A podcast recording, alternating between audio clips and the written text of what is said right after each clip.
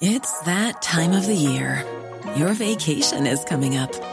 You can already hear the beach waves, feel the warm breeze, relax, and think about work. You really, really want it all to work out while you're away. Monday.com gives you and the team that peace of mind. When all work is on one platform and everyone's in sync, things just flow wherever you are. Tap the banner to go to Monday.com.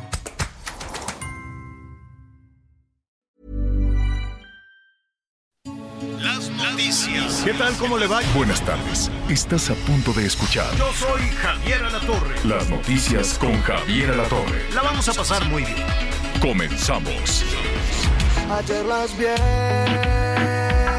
bailando. Son un corito de mamacitas vacilando. Yeah, no se lo dan a cualquiera. Pa' la disco salen de se sabe cuál está más dura. Se sienten chimbas, se sienten buenas. Gracias, muy buenos días. Me da mucho gusto saludarlos. Qué bueno que está con nosotros cuando son las 11 de la mañana en punto. Tiempo del centro de México, 12 horas, por supuesto, en la zona del sureste, específicamente en la zona de Quintana Roo. Me da mucho gusto saludarlo. Bienvenido. Qué bueno que está con nosotros. Quédese las próximas dos horas donde le vamos a tener toda la información y sobre todo qué es lo que está sucediendo en México y el mundo. Iniciamos con Sueltas, canta Piso 21. Es un grupo de música urban- urbana, como usted bien sabe, conformado por cuatro artistas colombianos. Es su primer sencillo, un disco que va a salir ya eh, pues, a finales de este 2000, de su, de a finales del 2023 y van a tener gira por México, Estados Unidos y Europa, así que si usted es aficionado de Piso 21, pues ya lo sabe, hay que estar muy pendientes. ¿Te gusta Piso 21, Anita Lomelí? ¿Cómo estás? ¿Cómo estás, Miguelito? Al fin viernes, qué gusto saludarlos. A ver, ponle otro poquito, productor Leo. No se lo dan a cualquiera. Pa' la disco salen de pasarela. Tiene la Lucas en la cartera.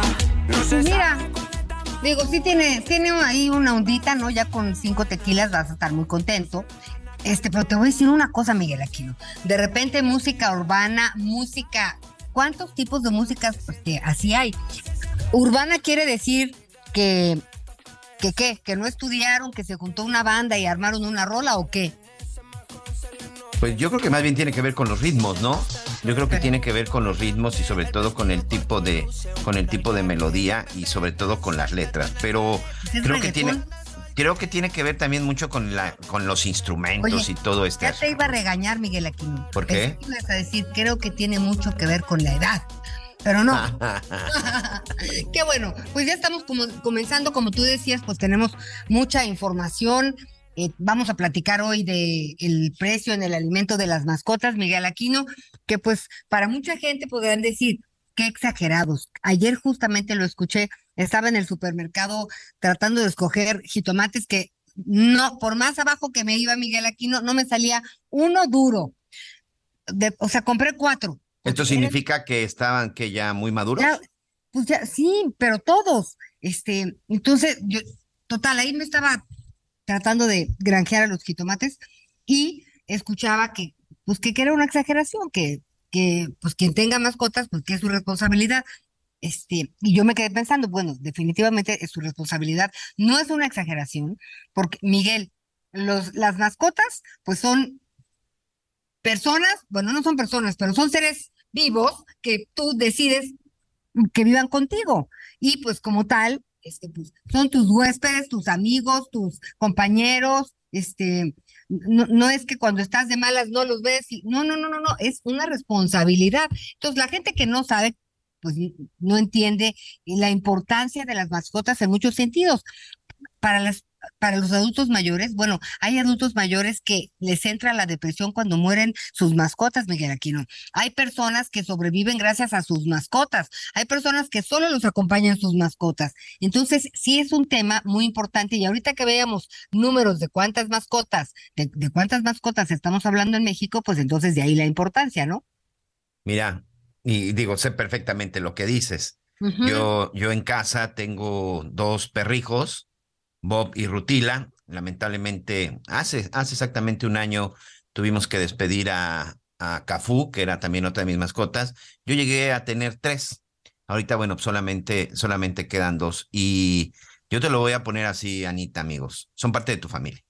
Exacto. Son parte de tu núcleo. Son simple y sencillamente, son parte de esta casa, son la alegría de la casa, son los que destrozan esta casa y por supuesto con ellos también se tiene una, una enorme responsabilidad. Hoy, por ejemplo, que mis hijas, ya la mayor que ya terminó la universidad y que incluso ya vive ya de manera independiente, este, Valentina de 19 años que se encuentra todo el día prácticamente, prácticamente en la universidad, pues hoy, sinceramente, mi esposa de pronto, pues solamente tenemos de compañía eh, a Bob y Rutila. Y como aquí en la zona de Quintana Roo de pronto también hace mucho, mucho calor, déjame decirte que Bob y Rutila incluso, este, pues compartimos habitación con ellos.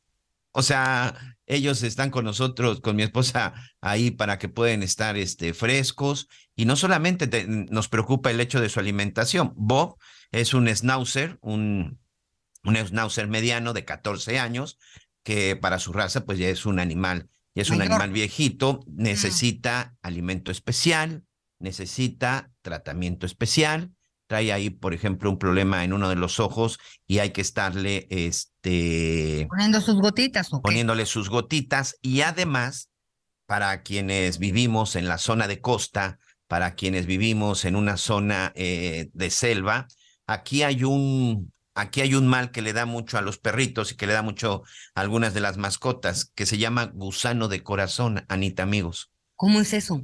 Pues sí, finalmente es un, un gusano que entra en los perritos y que se va, y que se va y que está dándoles lata ahí en el, ahí en su corazoncito. Y tenemos que darles una pastilla cada mes para evitar que el gusano de corazón les vaya a afectar, se les vaya, sobre todo se vayan a infectar, porque entra y ya simple y sencillamente no lo puedes sacar hasta que finalmente, bueno, fallece tu perrito. Entonces, para prevenir esa enfermedad, incluso cada mes les estamos dando su pastilla para el gusano de corazón. Entonces, que es una responsabilidad, son parte de tu familia.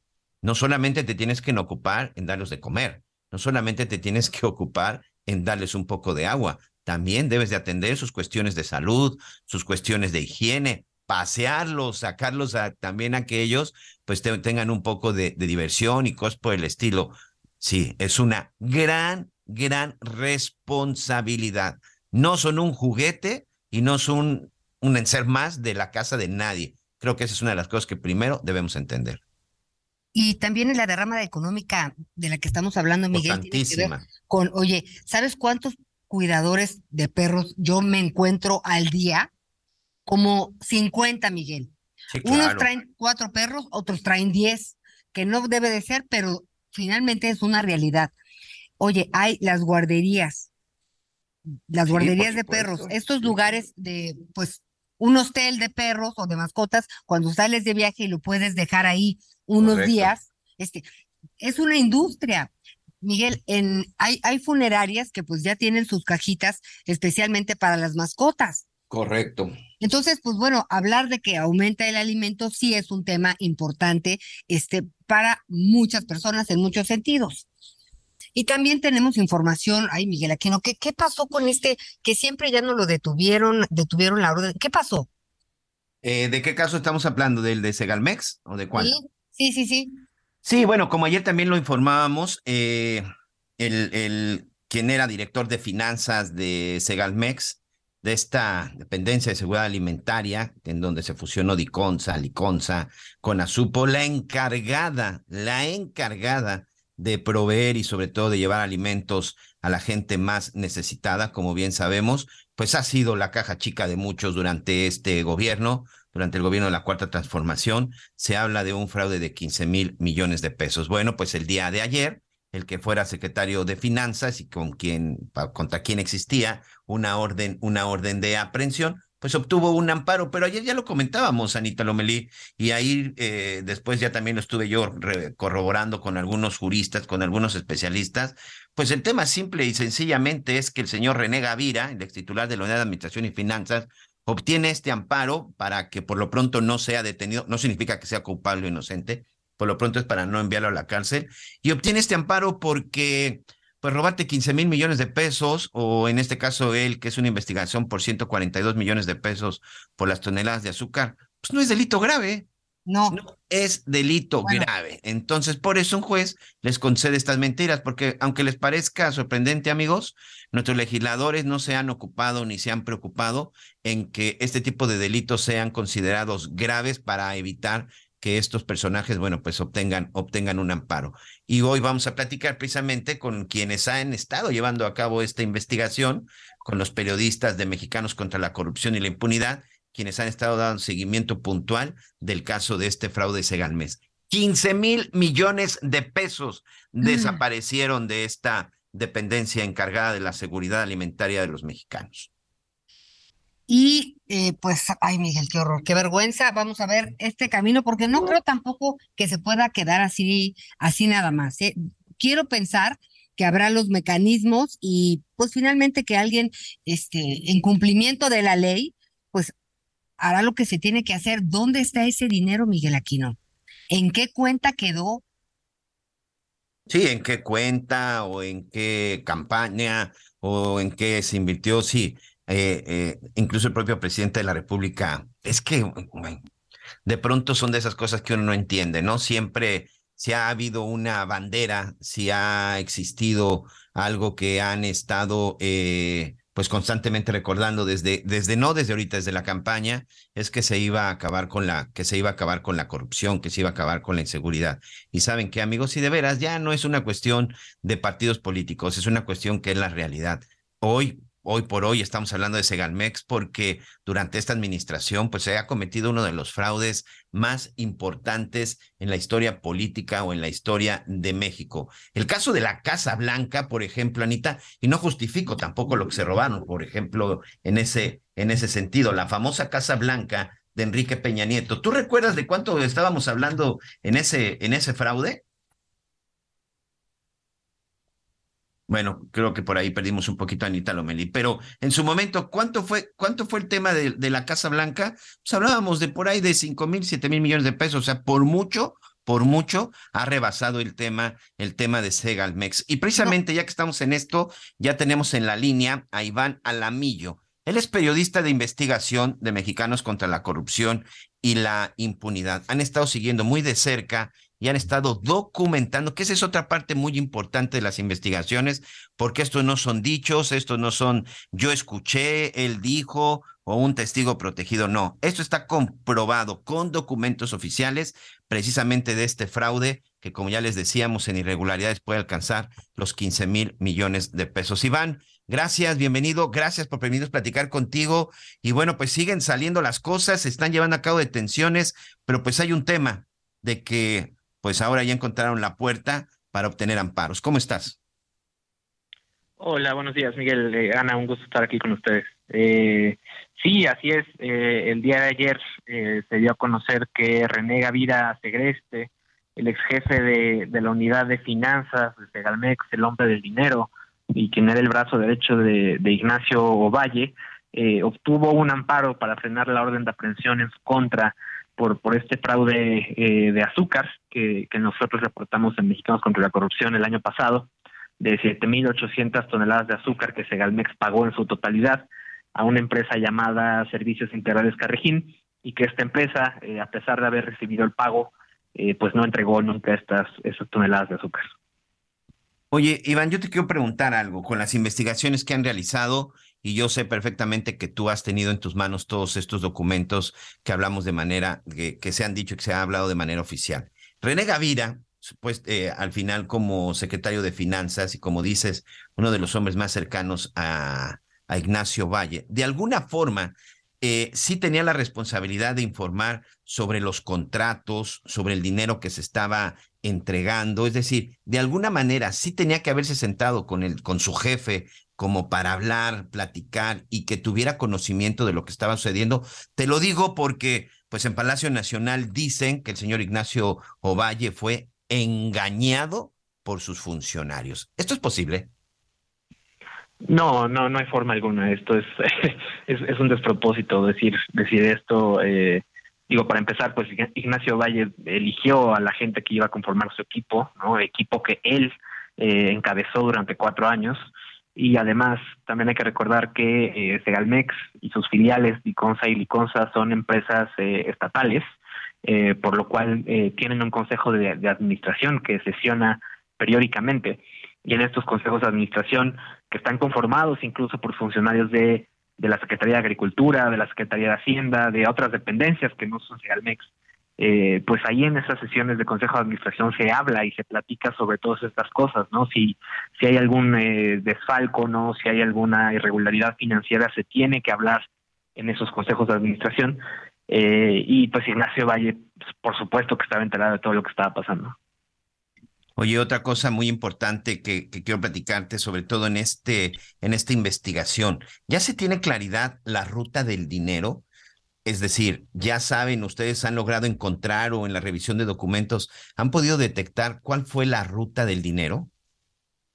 Eh, en este caso específico del azúcar, no, pero eh, en diciembre del año pasado, por ejemplo, publicamos un reportaje, una investigación en la que sí pudimos eh, seguir un poquito más la ruta del dinero, eh, un caso en el que contratistas de Viconza que vendían productos de la canasta básica, eh, productos perecederos, algunos de ellos, eh, pagaron ¿no? un soborno, un moche del 3% de cada contrato que ganaban y este 3% se depositaba por solicitud de la unidad de finanzas que encabezaba René Gavira, eh, se pagaba las cuentas de una empresa fantasma. Nosotros, eh, a través de varias fuentes, obtuvimos las copias de los recibos ¿no? de estos depósitos y las comprobamos, las, las fuimos a, a verificar a la página de Banjico, en la página de Banjico pues uno puede verificar ¿no? si, si una transferencia se hizo o no y comprobamos que sí, que efectivamente contratistas de Viconza habían depositado este 3% en las cuentas de, de, esta empresa.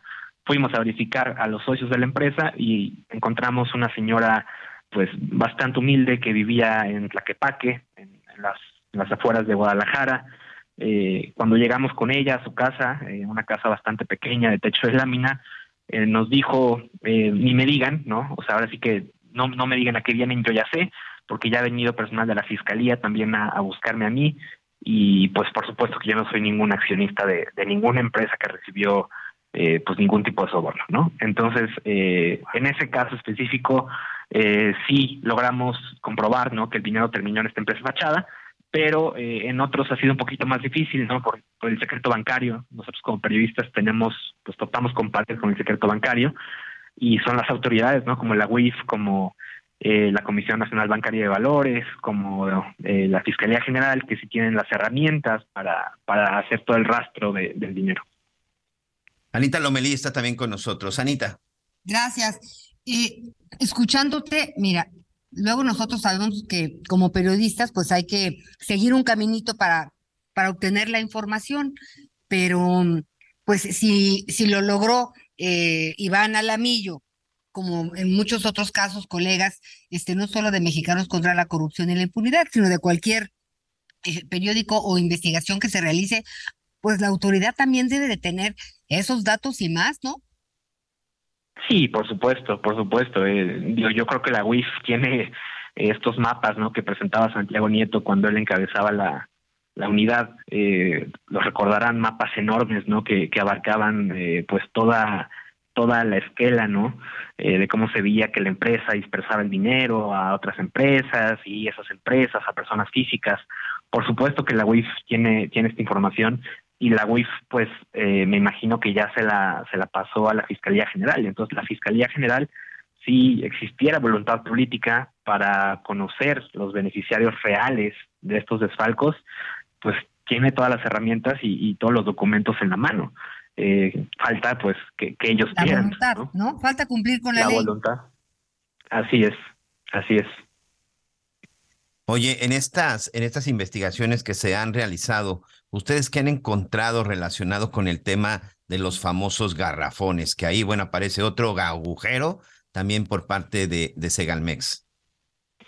Sí, este fue un caso que eh, encontraron nuestros colegas de, de Televisa, de, de, la, de, la, unidad de N Focus, eh, Alejandra Barriguete y Zoraida Gallegos, el día de antier, eh, revelaron que esta misma empresa, Carrejín, que fue la que no entregó el azúcar. la misma también, empresa. La misma empresa, eh, junto que no con existe. Otra, otra Exactamente, es una empresa igual fantasma, ¿no? Eh, nosotros encontramos también a la accionista de, a una familiar, un familiar, perdón, del accionista de la empresa y nos dijo, pues ella es una ama de casa con un hijo de cuatro años y nos enseñó un recibo de que, que tiene una deuda, ¿no? Por una tienda departamental por tres mil pesos. ¿Cómo es posible esto si es una contratista millonaria de Segalmex? Entonces mis compañeras de, de, de, de Televisa encontraron que esta misma empresa que no entregó el azúcar también había firmado convenios con, con, con Segalmex para que en sus tiendas en los estados como Chiapas, Oaxaca, Guerrero, eh, instalara plantas potabilizadoras de agua, plantas que en muchas ocasiones no se instalaron o que se instalaron y no cumplían con las normas o que funcionaron nada más un par de meses y después quedaron en el abandono. Eh, y pues igual eh, se trata de un convenio pues por cientos de millones de pesos y es la misma empresa participando ya en dos fraudes. Te lo pregunto, te lo pregunto como reportero, sobre todo también en temas de investigación. En mi caso son más temas relacionados con seguridad de justicia. De pronto, cuando haces todo este trabajo, cuando revisas, porque créanmelo, amigos, no crean que este reportaje se hizo en tres días, incluso ni en tres meses es mucho trabajo revisar documentos y de pronto uno ve su escritorio lleno de documentos, lleno de archivos, llenos de expedientes. Es mucho trabajo y de pronto eh, empezar a revisar qué información sí, qué información no y además hacerlo sencillo, ¿no, Iván? Para que la gente entienda el mensaje y sobre todo entienda lo que estás denunciando. Después de todo este trabajo, cuando de pronto uno pues tiene la satisfacción como periodista de haber dado con uno de los fraudes más grandes en la historia de este país. Y de pronto, pues tú esperas que tu, que tu nota tenga una repercusión importante, sobre todo en materia de justicia, para tratar de, castigar o sobre todo de que esto valga la pena eh, eh, todo el esfuerzo. Y de pronto ves que, y recordamos que es un delito pues, que no es grave y que robarse 15 mil millones de pesos, pues le permite a los involucrados ampararse. ¿Qué mensaje te queda? Pues, eh, pues eh, de repente a uno como, como periodista le queda un mal sabor de boca. Eh, ya estamos tan tan acostumbrados, ¿no? Ya hemos normalizado tanto este tipo de, de salcos, ¿no? La estafa maestra, o de Brecht, Operación Zafiro, Segalmex, que, que ya decimos, pues uno más, ¿no? Lamentablemente mucha gente lo ve como uno más, pero esto es particularmente grave porque afectó a las personas que más lo necesitaban, gente del campo, campesinos, gente que, que tenía que ir a las tiendas rurales de Viconza durante la pandemia para, para surtirse de azúcar, azúcar que nunca llegó, eh, gente que fue a las tiendas de Liconza y que no encontraba la leche. Eh, entonces, eh, este fraude nos debería importar a todos. Eh, claro. Y es particularmente importante ¿no? que la Fiscalía General llegue al fondo de, de este asunto. Eh, sin embargo, se antoja un poquito difícil porque también encontramos nosotros, eh, lo publicamos hace un mes, que el brazo derecho de Ignacio Valle ahora asesora al fiscal Gertz Manero en, en, la Fiscalía General. Entonces, Yo no entiendo, eh, de veras, lo que tú decías, Iván, es muy importante. Uh -huh. Atentaron contra la necesidad de la gente en el peor momento posiblemente de sus vidas, hablando de la pandemia, con eso deberíamos detener. Deberíamos detener con que se robaron el dinero. Deberíamos detener con que son funcionarios públicos corruptos.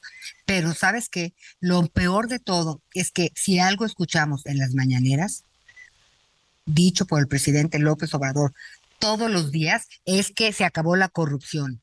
Es que, es que ya no somos lo mismo. Entonces, solamente por eso sí tendría que haber, pues, pues una, un castigo y que nos dijeran dónde está el dinero. O sea, sí claro. tendría que haber otra, otra manera de actuar. Y yo, bueno, tengo esperanza de que algo pase simplemente porque, pues es lo que han dicho que hace la diferencia entre este sexenio y el otro, ¿no? Sí, exactamente, ¿no? Ahora sí que, que si hay impunidad en este caso, pues tira por completo la narrativa y la bandera anticorrupción con la que llegó este gobierno eh, pues al poder. Bueno, pues ahí está. Vamos a estar muy pendientes y sobre todo todavía existen algunas órdenes de aprehensión, pero no sé tú qué opines, Iván, no, no sé qué dice tu, tu grupo de abogados, porque al final en estas investigaciones uno también siempre se apoya pues de algunos expertos en materia legal, pero el hecho es que si no cambian las leyes en este país, si nuestros legisladores no se ponen a trabajar al respecto para castigar verdaderamente la corrupción, no va a haber manera. La impunidad sigue siendo el peor problema en este país. mientras no se castiguen los delitos verdaderamente y veamos a los responsables que verdaderamente paguen, Segalmex puede ser uno de los muchos casos, como dices, la estafa maestra, eh, tantos, tantos casos que hemos visto, el, Fobra, el Fobaproa, tantas cosas, y a México lo van a seguir desfalcando muchos políticos. Muchas gracias, Iván. A ustedes, buen día. Bye, Iván. Anita, tenemos que hacer una pausa. Ya volvemos a las noticias con Javier Alatorre. Acompáñenos.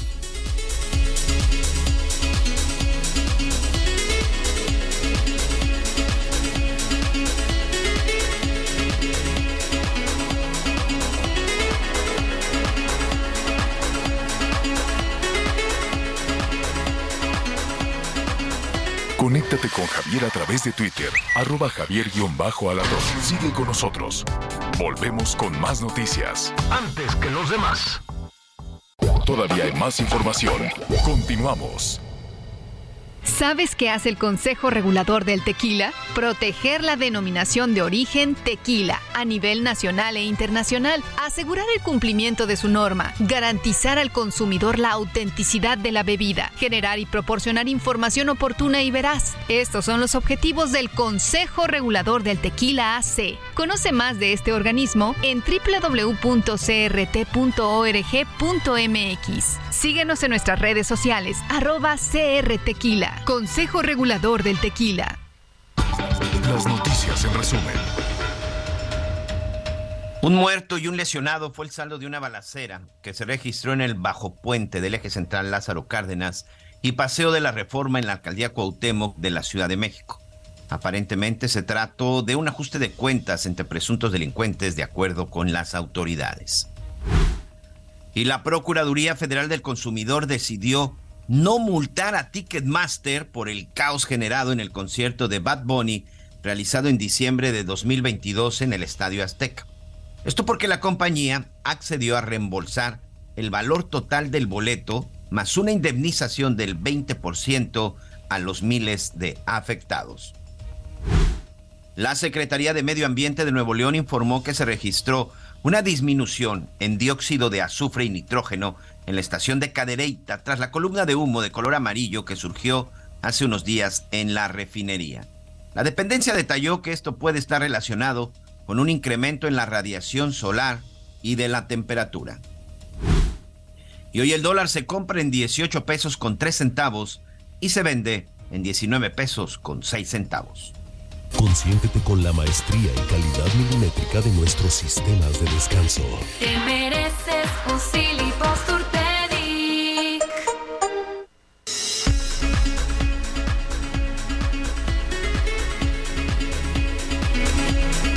Bueno, gracias Miguelito. Eh, pues la Ciudad de México y la zona metropolitana, ¿no? Eh, entre otras partes del país, pero nos vamos a centrar, pues nos enteramos que habrá tres meses de sequía, tres largos meses de sequía.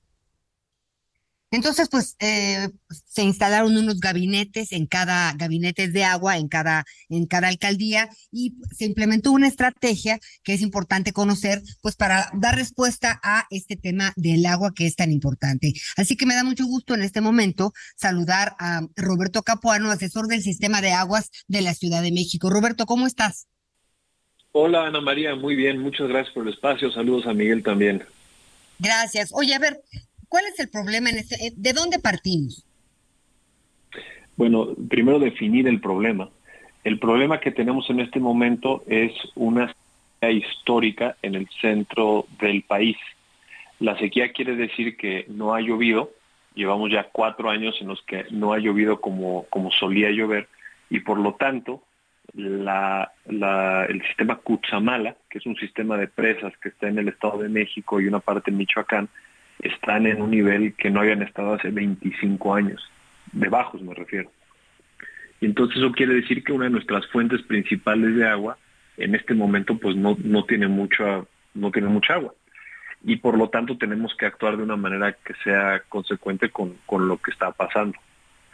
Eh, esto lo anunciamos hace dos semanas y en las últimas dos semanas hemos estado trabajando intensamente para, empezando por producir la mayor cantidad de agua que podamos de las zonas que tenemos disponibles de la ciudad.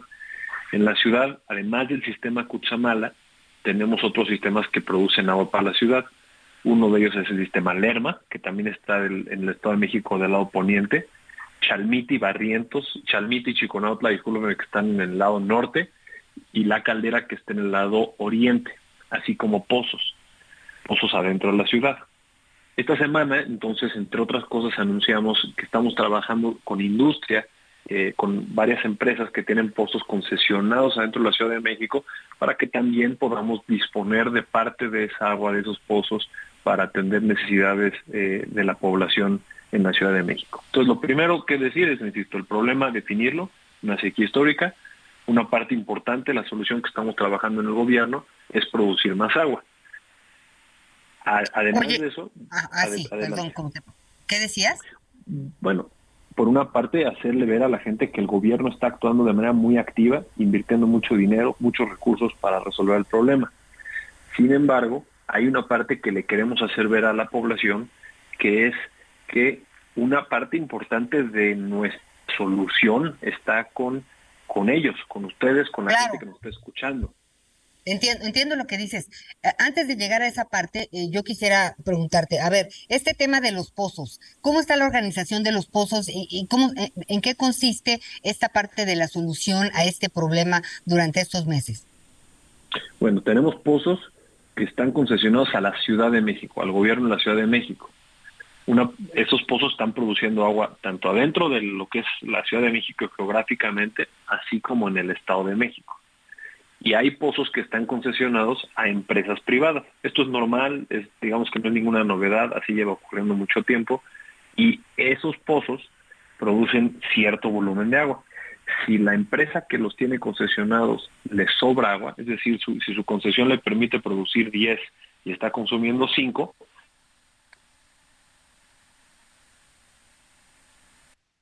Ah, con razón. Pensé que era yo. Siempre tengo delirio de culpabilidad. Ah, pero ya estás ahí. Roberto, fíjate que nos quedamos en, en, dos y te nos fuiste. ¿Me, repites esa partecita para entenderla, por favor? Eh, sí, entonces tenemos eh, pozos concesionados en la ciudad, para la Ciudad de México, y pozos concesionados a la industria privada. Que insisto, esto no es ninguna novedad, no es ninguna anomalía, así funciona. Si una empresa privada tiene un pozo concesionario que le produce 10 litros por segundo, por ejemplo, y únicamente está utilizando 5, pues la diferencia, que son 5, lo puede entregar la ciudad para que sea de consumo humano. Eso es en lo que estamos trabajando. Oye, el tema de las fugas de agua en la Ciudad de México también es un tema que siempre, eh, pues, siempre, siempre se señala. ¿Cómo ha sido la atención en este sentido? Las fugas de agua las debemos entender como agua que no estamos aprovechando. Y entonces ahí la parte que nos corresponde el gobierno es asegurarnos que las, lo que no se está aprovechando porque se está perdiendo en las tuberías, lo reparamos. Y en un momento, como dijimos, vamos a hablar el agua que no está aprovechando por la población, pero vamos ahorita a la que nos, tocó, nos corresponde en el gobierno. Las fugas se reportan a través del Locatel, asterisco 0311 o 55 56 28 11 11. Nosotros tenemos una línea directa con Locatel en el sistema de agua para que esas fugas nos lleguen rápidamente a nosotros. En promedio estamos resolviendo fugas en menos de 24 horas. Hay excepciones, pero estamos atendiéndolas mucho más rápido de lo que lo hacíamos antes porque tenemos un gran interés de que no se gaste una sola gota de agua de manera eh, poco productiva me parece que tenían una, un, estaban incorporaron una tecnología ah, eh, que consiste en un tema que tiene que ver con el gas helio y que por ahí lo meten en algunas tuberías para tratar de detectar las fugas que no están a la vista, eh, o sea, que no, que no revientan la calle, sino que están eh, abajo. ¿Cómo les ha ido con ese sistema? Exactamente, hay fugas visibles, que son las que la gente ve en su calle y reporta en, Locatel, Asterisco 0311 y hay fugas no visibles, que son fugas donde la tubería se rompe abajo de la tierra y el agua se sale de forma que no lo podemos ver arriba. Son fugas difíciles de, encontrar. Entonces, utilizando una tecnología que utiliza gas helio, lo que hacemos es que presurizamos las, las tuberías y encontramos cómo responde la presión y si no responde de la manera que esperamos, sabemos que en algún lugar de esa tubería hay una, una fuga y entonces nuestro trabajo es ir encontrándola, localizándola para tal cual hacer un hoyo, encontrar el tubo y, parcharlo. Eh, y digo parcharlo de manera coloquial porque hay varias maneras de, de, resolver una tubería rota, ¿no? Simplemente es cuando encontramos una tubería rota tenemos que asegurarnos de que resolvemos esa ruptura de alguna manera. Y ahora viene la responsabilidad social que tenemos, que no solamente es un tema de cuando estamos en emergencia, por así decirlo, como, como en esta sequía que se prolonga, se prolonga por la falta de lluvias, ¿verdad, Roberto? Exactamente, porque no ha llovido lo que esperábamos que lloviera. ¿Y cómo ahorramos agua? Desde, yo no sé tú cuántos años tengas, pero cuando yo era chiquita era Sierra Ley, un, un salía un joven, un niño muy simpático, este, pero pues se ve que nos cayó muy bien, nos encantó la campaña, pero nadie le cerró. Mire, el, eh, esta semana, el Día Nacional del Agua, que fue el 22 de marzo, hace dos días, con la jefa de gobierno eh, y en colaboración con el Consejo de Comunicación y la Cámara Nacional de la Industria de Radio y Televisión, lanzamos una campaña cuyo, este, cuyo tema, cuyo eslogan es Hoy sí. Y lo que queremos es sensibilizar a la población de que hoy sí es el momento empezar a ahorrar agua. ¿Cómo podemos ahorrar agua? Empezando por todo lo que sea consumo no humano, lo queremos dejar de hacer. Por ejemplo, no debemos de regar jardines en este momento. Los jardines cuando se secan se ponen amarillos, pero cuando les vuelve a caer agua se vuelven a poner verdes. Y en este momento no queremos que el agua se utilice para cualquier fin que no sea consumo humano, porque le damos prioridad a eso, por supuesto. Entonces, ese es, uno que no es tan obvio. Hay algunos que son muy obvios, como por ejemplo la gente que lava sus coches con manguera, pues debe de dejar de hacerlo, y mucho más aún si están barriendo la, banqueta con manguera. Pero la mayoría de la gente no hacemos esas cosas. La mayoría de la gente lo que sí hacemos es usar agua como una, algo con lo que nos damos higiene personal. Entonces, en ese sentido, a la gente pedirle que utilice el agua con la mayor prudencia posible. El tiempo mágico para la regadera son cinco minutos. Cinco minutos del agua prendida para las regaderas es lo que... Es decir, si te tardas diez, pero porque apagas el agua para enjabonarte, no hay problema. Que el agua no esté prendida más de cinco minutos. Cuando estás utilizando el agua para lavarte las manos o lavarte los dientes, apágala cuando no lo estás utilizando. Lavado de ropa, que es el consumo más importante de agua en las casas, reducirlo en frecuencia. Por ejemplo, si en mi casa lavan tres veces a la semana, pues hacerlo una y juntar más agua para que la lavadora se, se cargue o se use de manera más llena si es que utilizamos lavadora en casa. Bien. Si hay fugas pues Mande, mande. Nada más aclarar también que las fugas de agua son importantes. Tener fugas en casa, ¿no? Esa, esa llave de agua que está chorreando, el inodoro que está saliendo el agua, hoy sí es el momento de resolverlo. De acuerdo. Digo, es un llamado que hay que hacer permanente porque, pues ya ves que entendemos, este, entendemos de manera muy, muy, muy, pues muy poco colaborativa, este, y también eh, recordar que las pipas que tiene Segalmex y también las que proporcionan las alcaldías son gratuitas porque pues eh, ya sabes que no falta quien abusa de la necesidad de la gente, así que esté muy pendiente de ese tema. Este, y pues ya estaremos platicando, Roberto Capuano, asesor del Sistema de Aguas de la Ciudad de México, eh, sobre este tema y sobre todo insistir mucho en cómo ahorramos agua. Claro que sí, Ana María, pues con mucho gusto este, aquí informando a la población y con gusto de seguirlo haciendo. Gracias, buen día. Gracias, buen día igualmente. Pues sí, Miguelito. ¿Tú sí cuidas el agua, Miguel? Sí, fíjate que sí, este, te recuerdo que aunque andamos por acá, bueno, pues nací, crecí toda mi vida y orgullosamente iztapalapense, pues imagínate si no sé y conozco el problema que tiene que ver con el, con el asunto de agua. Fíjate que aquí en el sureste sucede algo, un, un fenómeno muy interesante. Aquí la gente, la verdad es, no la cuida. Hay mucha agua. En el sureste del país hay demasiada agua. Hay lugares en donde incluso ni siquiera es necesario un sistema de, agua potable, una red de agua potable, porque mucha gente aquí construye, hace un pozo, a veces no tienes que excavar más de 3, 4 metros y encuentras agua. Estamos en una zona donde se encuentran los mantos acuíferos y los ríos subterráneos más grandes que puedan existir. No sé si solamente en el país o incluso en América Latina, Anita, pero la verdad es que aquí hay una cantidad importante de agua y eso por desgracia, muchos creen o piensan que nunca se va a terminar y creo que por ahí empecemos. Entonces, este sí, la verdad es que sí, nosotros somos de reciclar, somos de, de utilizar la misma agua para trapear y después para, por ejemplo, para lavarle a los perros o incluso para lavar el patio con esa misma agua.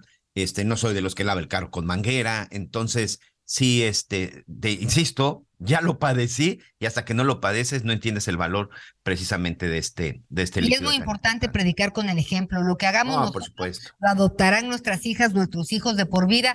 Este, y sí, el agua es este oro azul y hay quien decía que la tercera guerra mundial podría deberse a la escasez de agua. Ahí la dejamos, seguiremos hablando de, de las distintas formas que pueden existir para ahorrar agua que tienen que ver con la presión con la que le sale a usted en la regadera. En fin, hay cositas que podemos hacer.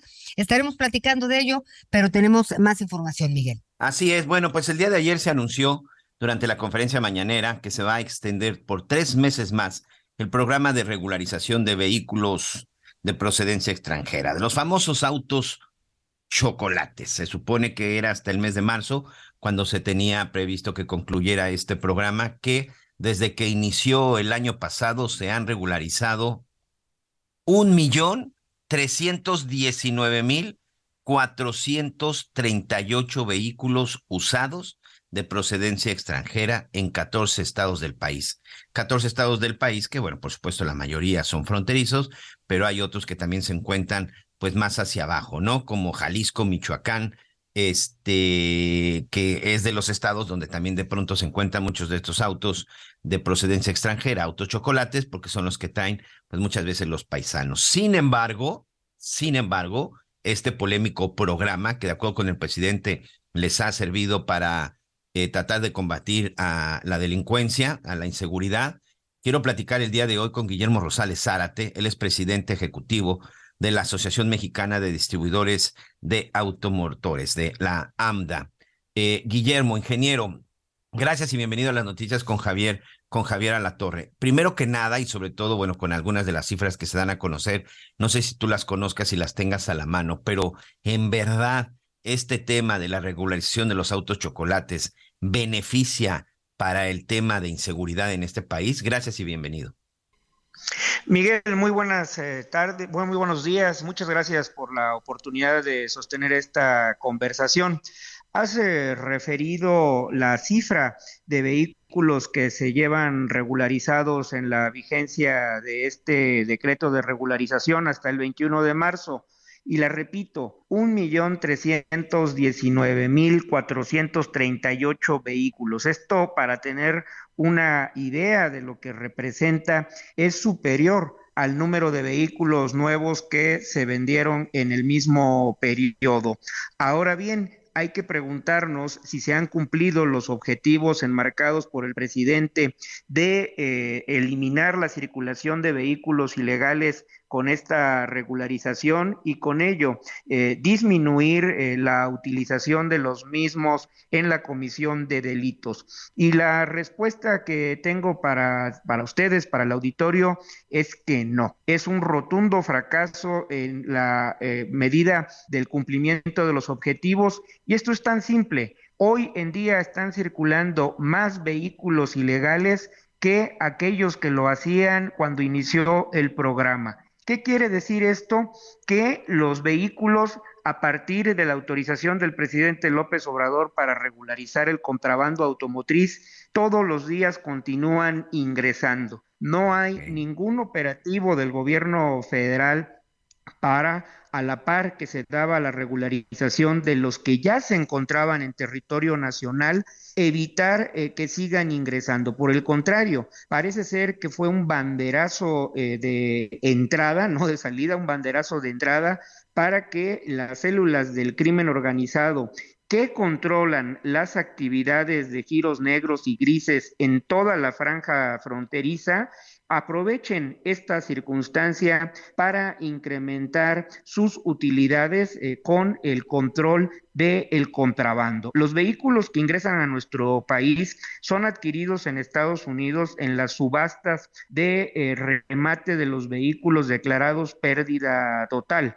y eh, ingresan a través de los puntos fronterizos, no utilizan las brechas, no pasan volando o por túneles, utilizan los cruces fronterizos. No pasan de, ilegales. No, no, bueno, son ilegales porque no cumplen con las Sí, digo, pero, pero no pasan escondidas de las autoridades no se esconden de nadie, usan los carriles eh, dedicados para el cruce vehicular eh, de los eh, turistas, de los vehículos normales en tránsito de Estados Unidos hacia México, que están vigilados y sancionados por las autoridades aduaneras y recientemente por el ejército mexicano. Posteriormente, estos vehículos se ponen a la venta en, en tianguis establecidos en puntos eh, conocidos por toda la población, se hace publicidad en las redes sociales, incluso en medios impresos de las, eh, de las ciudades de frontera, y cuando eh, esos vehículos se trasladan hacia las ciudades del interior del país, lo hacen circulando por las vías de jurisdicción federal bajo la vigilancia de la Guardia Nacional sin que nadie los perturbe. Por supuesto que esto ha traído como consecuencia un pingüe negocio, eh, insisto, para los grupos eh, de la delincuencia organizada que controlan toda esta serie de fases dentro del proceso eh, de la comercialización de los vehículos ilegales y de los funcionarios del gobierno federal y de los gobiernos estatales involucrados en estas redes de corrupción. Aquí hay una parte, una parte importante, este ingeniero, que es probablemente a lo mejor para poner orden era importante regularizar los autos que ya estaban.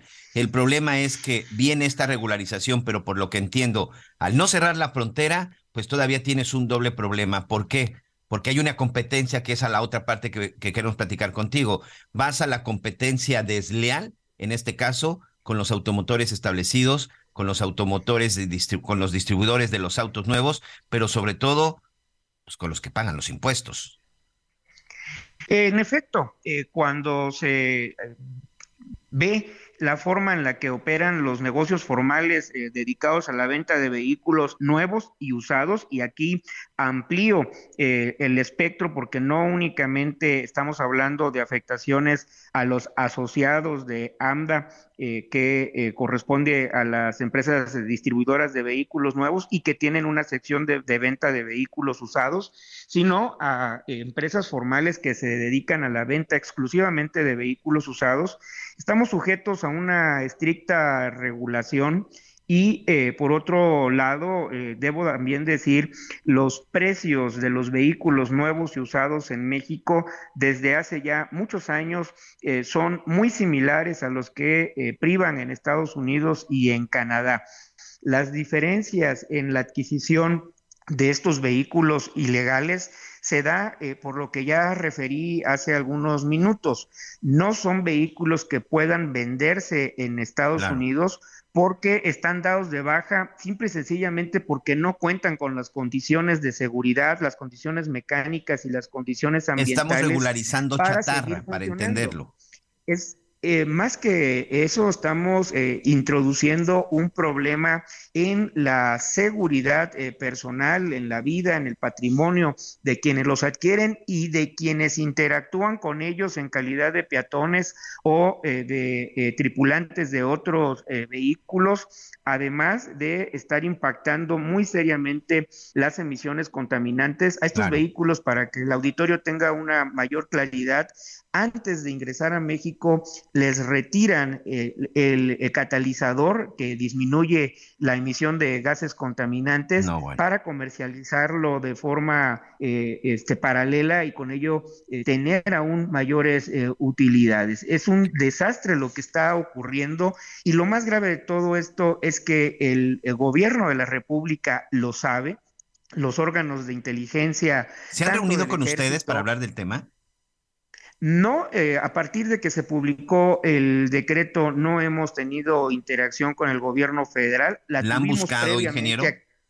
Por supuesto que nosotros de manera eh, formal, eh, no únicamente la AMDA, sino acompañando también eh, todo el sector automotor, los fabricantes de vehículos ligeros y pesados, los productores de autopartes, hemos insistido en el diálogo ante las diferentes dependencias del gobierno federal, pero ha habido oídos sordos para tratar este tema que eh, afecta gravemente a la sociedad mexicana, porque, insisto, el principal daño que estamos viendo con este proceso de regularización es el fortalecimiento de los negocios del crimen organizado. Pues ahí está, más claro no puede ser, ingeniero Guillermo Rosales Zárate, presidente ejecutivo de la Asociación Mexicana de Distribuidores de Automotores. Muchas gracias, ingeniero. Muchas gracias a ustedes, un saludo. Bueno, pues ahí está, sí, vaya, vaya reacción que ha provocado todo esto, pero bueno, tenemos que hacer una pausa y regresamos con más en las noticias con Javier Alatorre.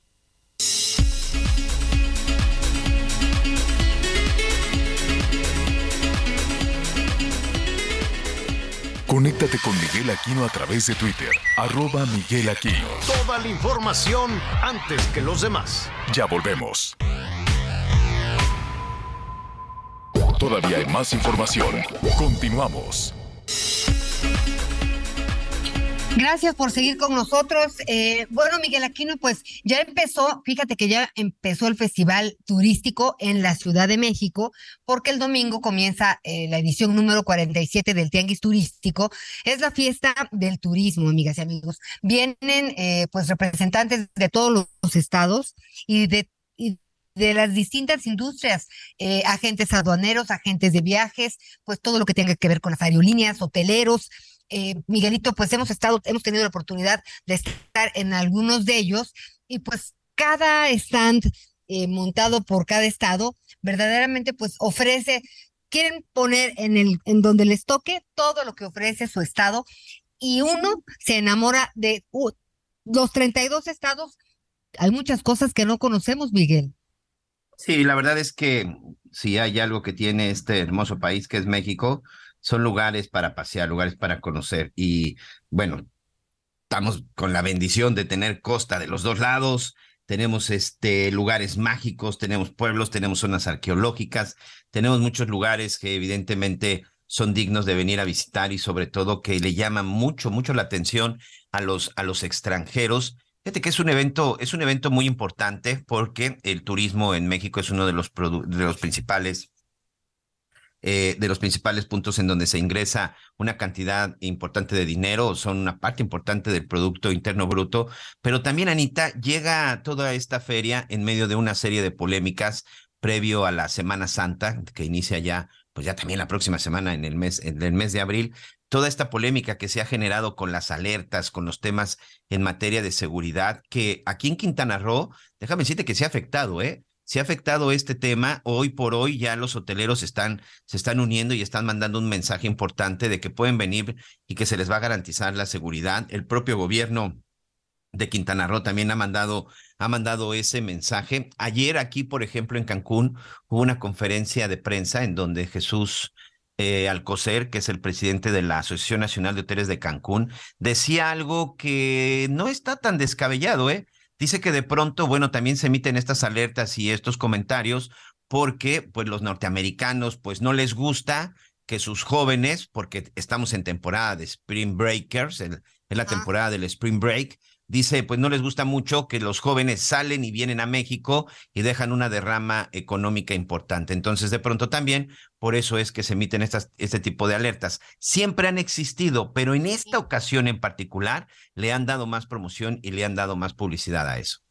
Oye, y te voy a decir que paradójicamente México es el segundo destino a nivel, a nivel mundial después de Francia en recibir eh, visitantes extranjeros. Entonces, esto te habla de, hemos dicho que, bueno, hace rato hablábamos de tantos, de tanta, de la estafa maestra, de la Casa Blanca, de Segalmex, de tantos casos, este, y pues nuestro país sigue adelante. El turismo, Miguel, pues ese casi el 7.5% del producto, del producto interno bruto y genera más de 4 millones y medio de empleos directos y 6 millones de empleos indirectos. Y pues, a ver, Miguel, ¿tú cuántos, cuáles tipos de turismo conoces? Yo, el gastronómico, el de playa, el ecológico, El de aventura. Eh, hay también otro, el de, el de aventura, el colonial, que también es otro muy interesante. Y, y por supuesto, bueno, pues los destinos de playa. Pero hoy también estos de aventura, en donde, bueno, se van. I'm Sandra, and I'm just the professional your small business was looking for. But you didn't hire me because you didn't use LinkedIn jobs. LinkedIn has professionals you can't find anywhere else, including those who aren't actively looking for a new job, but might be open to the perfect role, like me. In a given month, over 70% of LinkedIn users don't visit other leading job sites. So if you're not looking on LinkedIn, you'll miss out on great candidates like Sandra. Start hiring professionals like a professional. Post your free job on linkedin.com/people today. a escalar y se van ahí a las motos y se van a, a los rápidos, por ejemplo, en la zona de Veracruz, es también otro destino. Sí, sin duda, sin duda, México, México es un, un lugar que, que te brinda todas estas bellezas, pero creo que sí es importante que no solamente se trata de sacarle provecho a la gallina de los huevos de oro, hay que también, hay que también invertirle. Mira, acá, por ejemplo, ahorita es todo un tema el asunto, el asunto del sargazo. El año pasado, en la temporada del sargazo en Quintana Roo, se recogieron 80 mil toneladas de sargazo. La cifra es, o sea, sorprendente. 80 mil toneladas de sargazo. Fue un esfuerzo, un esfuerzo sobre todo en donde pues la propia comunidad, ¿eh? porque hubo incluso días que se llevaban a cabo convocatorias para que la gente ayudara a retirar el, a retirar el sargazo. Pero llegó un momento, Anita, amigos, que de tanto sargazo no había espacio en donde ponerlo. Porque también es increíble, ¿eh? Hasta el día de hoy todavía no se le ha encontrado una utilidad. Se han intentado, se han intentado muchas cosas, pero todavía no. O sea, al final el sargazo termina termina echándose a perder, tirándose a la basura, termina siendo incinerado, lo que evidentemente también representa una contaminación muy importante. Bueno, para este año se prevé que rebasen las 100 mil toneladas de sargazo. Y el problema es que en este momento no existe esa comunicación, no existe esa complicidad entre el gobierno federal, estatal y los empresarios hoteleros. El próximo, el próximo lunes que empiece el tianguis turístico, por ahí se van a, se va a tener noticias al respecto, porque también, déjame adelantarte, se va a constituir el próximo martes el Consejo de Hoteleros del Caribe Mexicano, que por primera vez en Quintana Roo, ya finalmente las siete asociaciones de hoteles se pusieron de acuerdo para trabajar por un bien común, porque aquí prácticamente cada quien estaba trabajando por su lado y ya se dieron cuenta de la mayoría de los problemas que tienen en común, pues que prácticamente son todos, y pues ya entendieron que la unión hace la fuerza. Bueno, pues esa es una buena noticia, Miguel Aquino. La verdad, eh, bueno, es sobre esta asociación del, del sargazo, pues esperemos quién será el bueno o a quién se le va a ocurrir. A lo mejor ya estos hoteleros unidos, pues se les ocurre una, una mejor solución. Pero te voy a invitar a un lugar ahorita que Javier La Torre anda en misiones especiales, pues va a tener que quedarse él en las noticias con Javier La Torre, porque por fin se acerca ya, ya está aquí, ya llegó la Feria de San Marcos, la Feria de San Marcos en Aguascalientes, pues a partir del 14 de abril y hasta el 7 de mayo tendremos esta feria con la presencia, pues ya ustedes saben, artistas nacionales, internacionales. En un momentito le vamos a dar todos así más detalles porque queremos platicar con José Ángel González Serna, presidente del patronato de la Feria de San Marcos en Aguascalientes. ¿Cómo estás, José Ángel? Muy bien, un gusto saludarlos, Ana María y Miguel, un gusto saludarlos a ustedes y a todo su auditorio. Platícanos por dónde empezamos a disfrutar esta feria. Bueno, eh, la feria eh, eh, tiene ya algunos eventos que ya hemos realizado, como tuvimos hace mm, tres semanas la elección de reina en un evento inédito en el cual se hizo partícipe a toda la ciudadanía para que la ciudadanía votara para ver quién quería que fuera la reina de la Nacional de San Marcos. Después tuvimos la presentación del programa oficial, lo tuvimos aquí en Aguascalientes, lo tuvimos en la Ciudad de México y en el estado invitado Guanajuato. El día de ayer hicimos también la presentación oficial del cartel del cereal taurino. Entonces, han ido ya fluyendo los eventos previos a la Feria Nacional de San Marcos. El día de mañana será el bando solemne, un, acto que es muy tradicional y simbólico, ya nada más. Era como en antaño se daba a conocer el programa a la sociedad de la Feria Nacional de San Marcos. Entonces, bueno, ahí vamos caminando y muy bien, gracias a Dios. Oye, y platícanos, ¿qué, ¿quién va a cantar? ¿Quién va a andar por ahí? Sabemos de Cristian Nodal. Sí, bueno, eh, hay, hay varios escenarios eh, en los cuales estarán eh, artistas nacionales y también internacionales. Ahorita que habla de Cristian Nodal, tenemos el, el Palenque. En el Palenque habrá artistas como, como este Cristian Nodal, tendremos a Alejandro Fernández, tendremos el show de este Lucerito y Mijares y algunos más. Un gran, gran elenco en el Palenque. También tenemos el foro, el foro de las estrellas que le llevamos el Teatro del Pueblo. En el Teatro del Pueblo arrancamos el día 15 de abril con la coronación de la reina, con un, un show de Camilo y tendremos artistas de talla internacional y nacional. Eh, tenemos a, queremos la, la cereza del pastel, tendremos a Ross Stewart el 23 de abril, tendremos a Bizarrap, tendremos a Maluma, a Melendi, tendremos a Ricky Martin, en fin. Ah, bueno, la lista es larga, eso me da muchísimo gusto. Eh, y cuando hablamos de la Feria de San Marcos y de, de, toda esta algarabía y alegría, pues tiene mucho que ver también con la importancia que representa, pues para Aguascalientes, eh, pues para todas las personas que trabajan y que dependen, eh, pues de esta feria. Platícanos de estos datos, por favor. Sí, cómo no. Mira, te digo, te daré los datos eh, que se obtuvieron eh, el año pasado en la feria 2022. Quiero eh, comentarles que los datos que ahorita te externaré no son datos que son emitidos o son hechos o son em, del patronato de la feria, no. Nosotros contratamos a dos instituciones que son las que nos hacen estos estudios para dar los resultados de la feria. El año pasado tuvimos al INEGI por un lado y a la Universidad Panamericana, dos instituciones de gran prestigio que son ellos los encargados de hacer este tipo de estudios, llegar a conclusiones y llegar a resultados. El año pasado tuvimos nueve millones de visitas y permíteme subrayar visitas porque un visitante puede tener tres visitas si viene un fin de semana. Una persona de Ciudad de México un fin de semana y está tres días, son tres visitas. Cada vez que un visitante o un local eh, va a la feria, se toma una visita. Y eh, fueron nueve millones de visitas.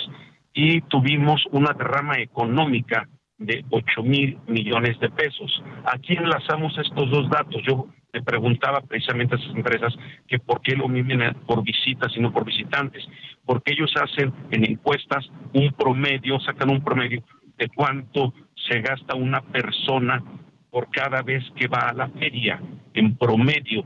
Después sacan ese promedio, lo multiplican por las visitas y nos da la derrama económica. El año pasado tuvimos 8 mil millones de pesos de derrama económica tuvimos, eh, se, se generaron en tres semanas, todo esto es en tres semanas, se generaron 10 mil empleos directos y 20 mil empleos indirectos.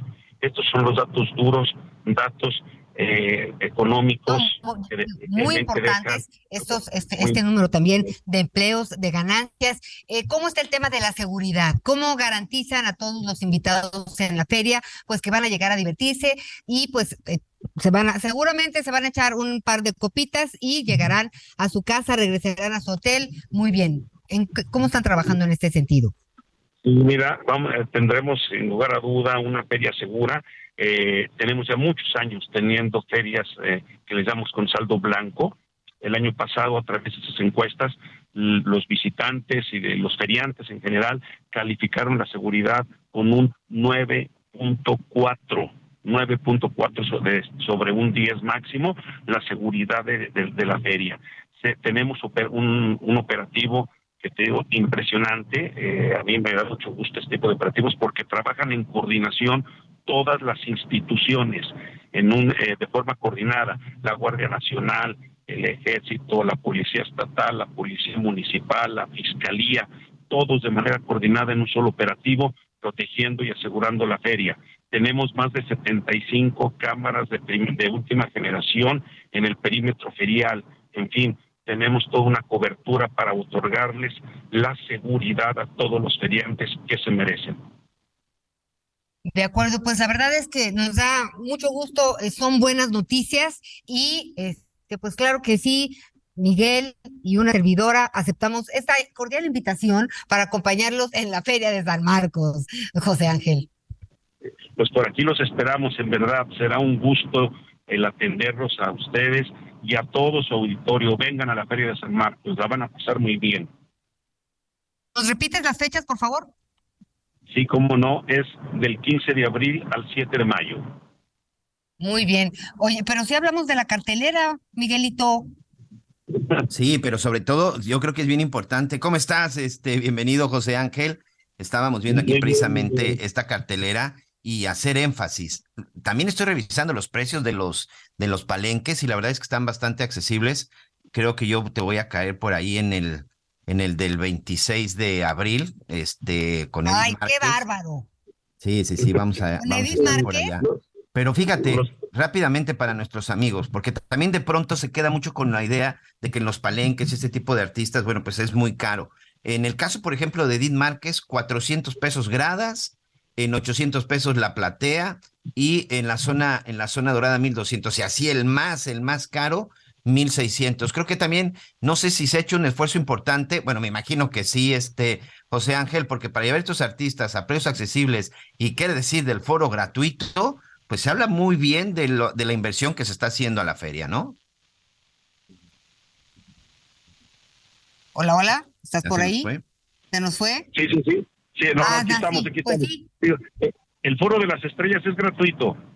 Eso es importante. Completamente gratuito y es ahí, por ejemplo, en donde va a estar Maluma, va a estar Ricky Martin, estrellas que, que no te cuesta nada barato. Entonces creo que esa es, un, es, una, es, una, es una muy buena propuesta para la gente, no solo de Aguascalientes, sino de México y también aprovechar que en esos días muchos seguramente estarán vacacionando. Es momento de visitar Aguascalientes. Así es. Esto se logra a base de una gran administración del patronato, eh, coordinando muy bien todos los patrocinadores que nos hacen favor de estar en la feria presentes, en el cobro de las concesiones, en la comercialización de la feria. Eh, son líneas en el cual el patronato se hacen ingresos y, y podemos tener esta, esta gran, la feria más importante de América, la mejor feria. Eh, y podemos ofrecer un teatro del pueblo gratis a la altura para ir a ver a Ross Stewart. Oye, no quiero, no quiero ser exagerado y, espero no me crucifiquen por lo que voy a decir, pero cuando veo tu elenco, y sobre todo en este, a mí el que más me llamó la atención fue el foro gratuito. eh, yo no sé, a excepción creo que de Luis Miguel, que nos faltaría, pero es uno digno como lo que vimos apenas en Viña del Mar, ¿eh? Así es. Eh, si compramos artista por artista, Viña del Mar, eh, con todo respeto, creo que ya estamos dos rayitas arriba. Pues ahí está. Muchas gracias y éxito, Anita. Miguelito. Muchas gracias. Muchas gracias, Miguel, Ana María. Gracias por el tiempo y los esperamos aquí en Aguascalientes. Pues ahí estaremos, Miguelito. Ya te vi, Miguel. ¿Vas a, te- vas a irte al VIP para ver a Edith Márquez? ¿Sí o no? Lo más cerca posible. Híjole, no te creo, Miguel. Te voy a acusar, te voy a acusar. En casa saben, seguramente me, o me acompañan o me regalan mi boleto. Ay, sí, no, te van a acompañar las tres. Porque además Sí, de tus hijos, recordemos que tienes tres princesas. Bueno, dos Sí, princesas y una reina, como debe de ser. Así debe Oye, ser. no sé si estamos en tiempo, productor, para ver, eh, conocer el reporte de los estados.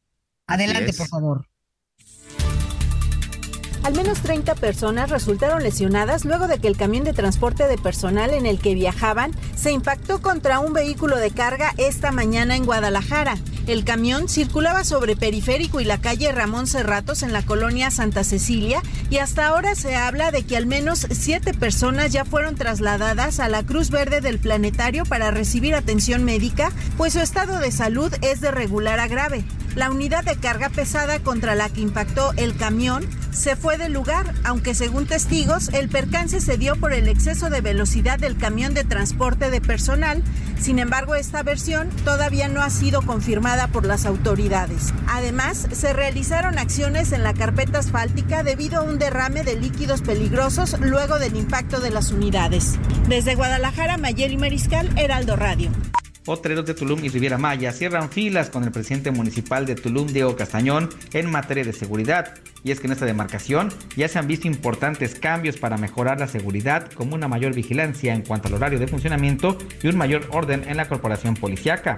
Tras esta reunión, el presidente municipal señaló que desde que nombraron a nuevo secretario de Seguridad Pública han descendido los índices de inseguridad y homicidios. Los presentes en esta reunión adelantaron que empezarán a realizar trabajos de seguridad internos, como poner más cámaras de seguridad al interior de los establecimientos para coadyuvar con la autoridad e identificar algún hecho, además de retomar el proyecto de dotar de bodycams a los policías y colaborar con equipo táctico. David Ortiz Mena, el presidente de los hoteleros en Tulum, destacó que las medidas implementadas eran necesarias y han dado buenos resultados positivos y también enfatizó que el desorden no aporta nada al turismo. Desde Quintana Roo, Javier Vite.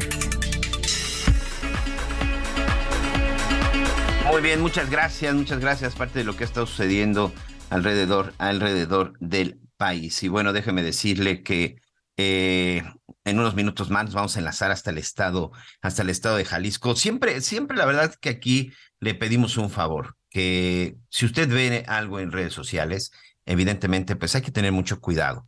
Sobre todo, bueno, si me lo permite, este, un consejo, siempre trate de verificar las fuentes, ¿no? Por ejemplo, de dónde proviene de pronto este mensaje y de dónde proviene toda la información. Lo digo porque de pronto, pues vemos algunas cosas que circulan, además de que de pronto circulan noticias que ya tienen mucho tiempo o noticias que son viejas, también de pronto pues circulan algunas informaciones que solo, que solo inquietan y solo ponen nerviosos a los ciudadanos. Hace unos momentos sucedió algo similar en el estado de Jalisco con un ataque a elementos de la, de la Guardia Nacional. Regresando del corte, vamos a platicar con nuestra compañera Mayeli Mariscal en el estado de Jalisco precisamente para que nos diga de qué, de qué se trata y sobre todo qué fue lo que sucedió. Y bueno, eh, ya que estamos ahorita también hablando de varias cosas que tienen que ver con diversión o que tienen que ver con estos atractivos que de pronto, de pronto tiene México y que, créamelo, ¿eh? son reconocidos, reconocidos a nivel mundial. No por nada México ya organizó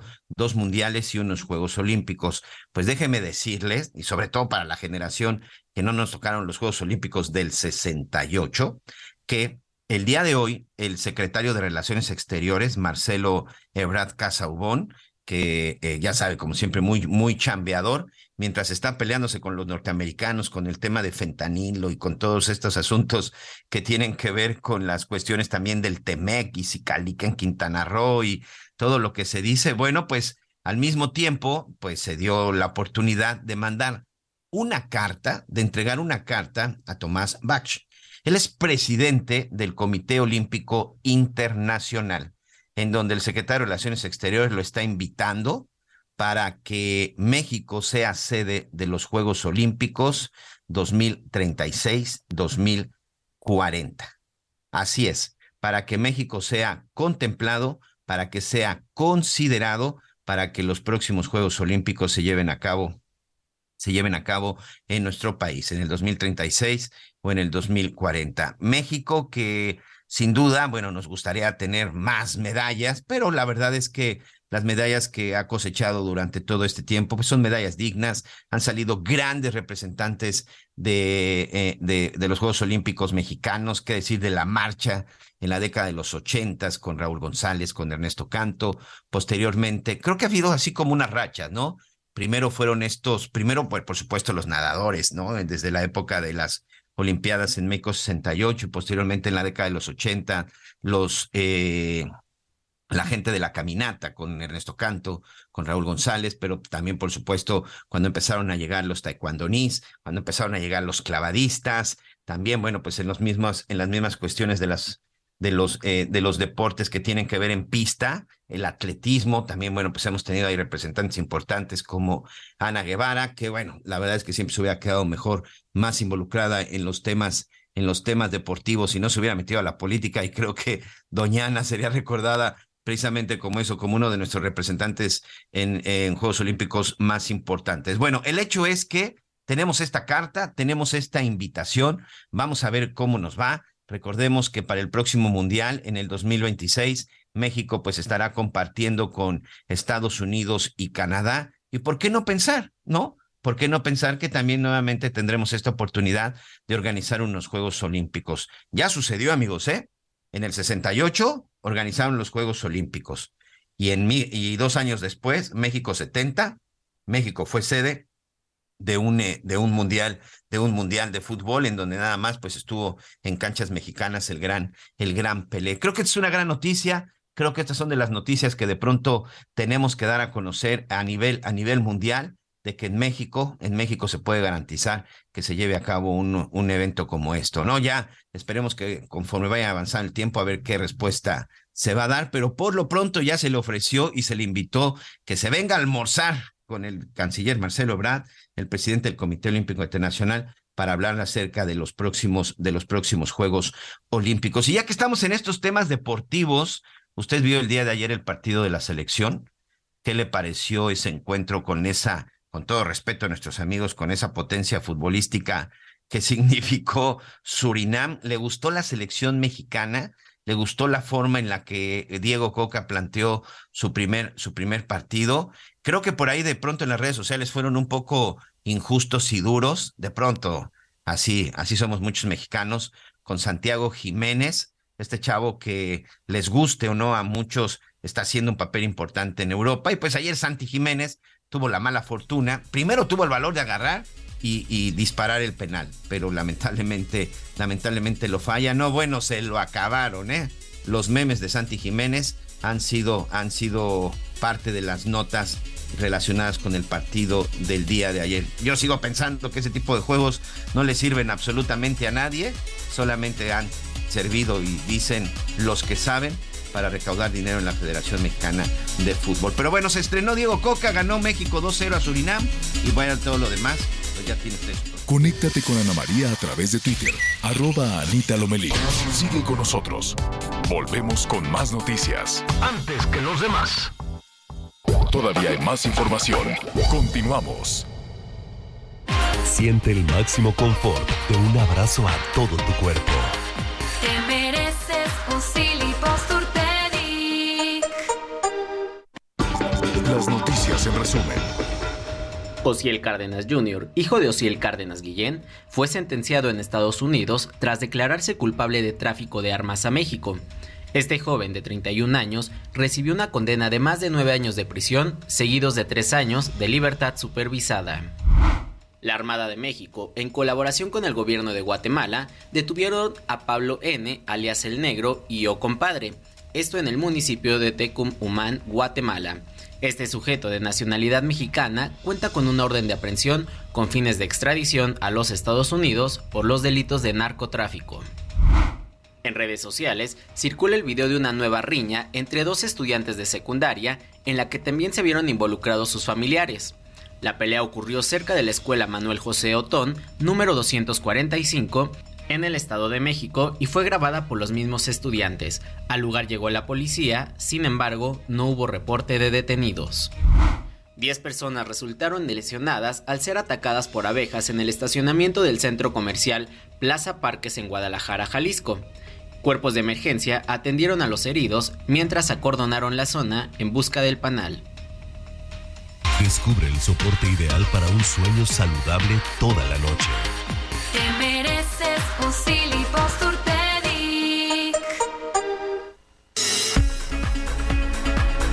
Muy bien, muchas gracias, muchas gracias a nuestro compañero Ángel Ángel Villegas. Y bueno, antes de la pausa le comentaba pues de esta pues, de esta importancia y sobre todo de la responsabilidad y el cuidado que debemos de tener con cierta información que de pronto encontramos en las redes, que de pronto bueno circula también en los chats de WhatsApp que tiene ahí uno de los vecinos de la comunidad y créamelo en ocasiones hasta de las propias de las propias autoridades. Hay que tener mucho mucho cuidado. El día de hoy circuló una noticia en donde se hablaba de un enfrentamiento pues de un enfrentamiento, o más que enfrentamiento, este Mayeli, de un ataque en contra de elementos de la Guardia Nacional y en donde se manejaba una cantidad importante de personas que habían muerto. Evidentemente, pues esto causó, causó nerviosismo y causó preocupación. Mayeli Mariscal, nuestra compañera corresponsal del Heraldo Radio en Jalisco, como siempre, muy atenta, muy pendiente y sobre todo con la información veraz y confirmada. ¿Qué fue lo que sucedió, Mayeli? ¿Cómo estás? Buenas tardes. Hola, ¿qué tal? Muy buenas tardes. Buenas tardes también a todo el auditorio. Pues como mencionas, esta versión que circuló en redes sociales es totalmente falsa. La versión en donde se habla de una emboscada en el municipio de Tepatitlán, en donde eh, pues presuntamente habían habrían atacado a 17 elementos de la Guardia Nacional que habrían fallecido. Esta información ya está descartada. Ya las autoridades han confirmado a través del coordinador de seguridad, Ricardo Sánchez Berúben, eh, que esto es totalmente falso. Sin embargo, sí hubo un ataque el miércoles por la tarde, pero este ocurre en la región Alto Sur, en el municipio de Valle de Guadalupe, en donde efectivamente deriva en la muerte de un elemento de la Guardia Nacional y otro que queda herido. Esto cuando se encontraban eh, realizando una verificación en un vehículo que localizan abandonado y bueno, en el momento que se acercan a este es cuando eh, pues civiles armados los atacan y sin embargo, pues sí, eh, también menciona el funcionario que es necesario no dejarse llevar por rumores en cuanto a la otra información de Tepatitlán.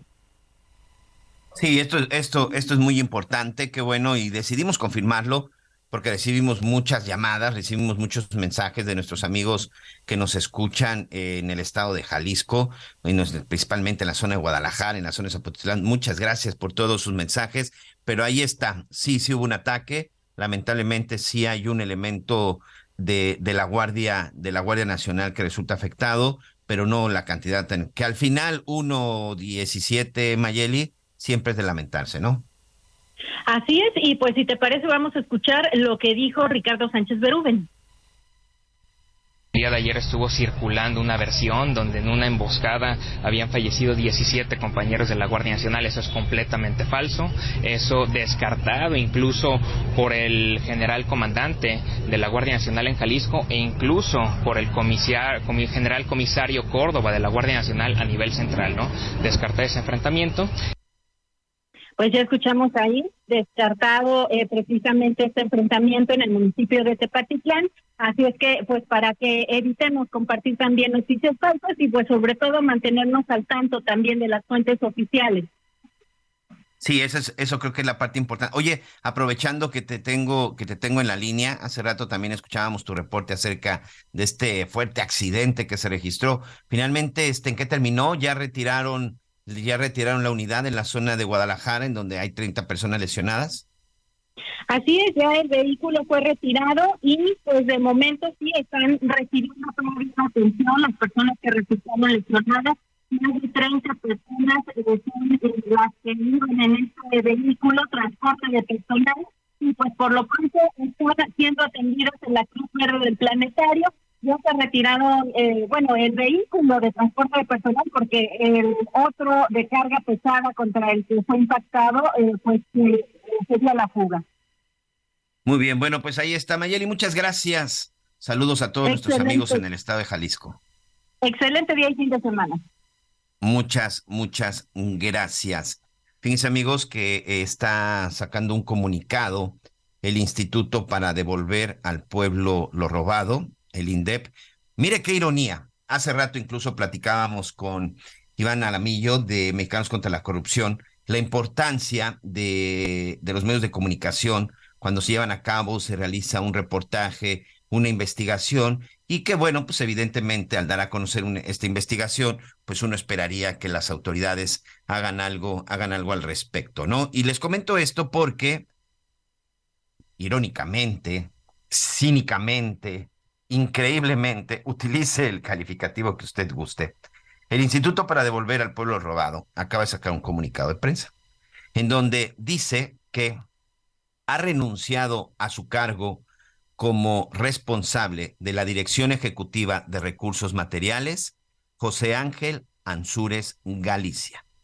Resulta que este funcionario del Instituto para devolver al pueblo lo robado. Si usted no conoce o no está familiarizado con ese instituto, este instituto fue creado por la Cuarta Transformación, por el actual gobierno. Es un instituto que fue creado por el actual gobierno para recibir o sobre todo administrar todo lo que es asegurado en algunos casos de delitos y sobre todo también en algunos casos que tienen que ver con temas de corrupción.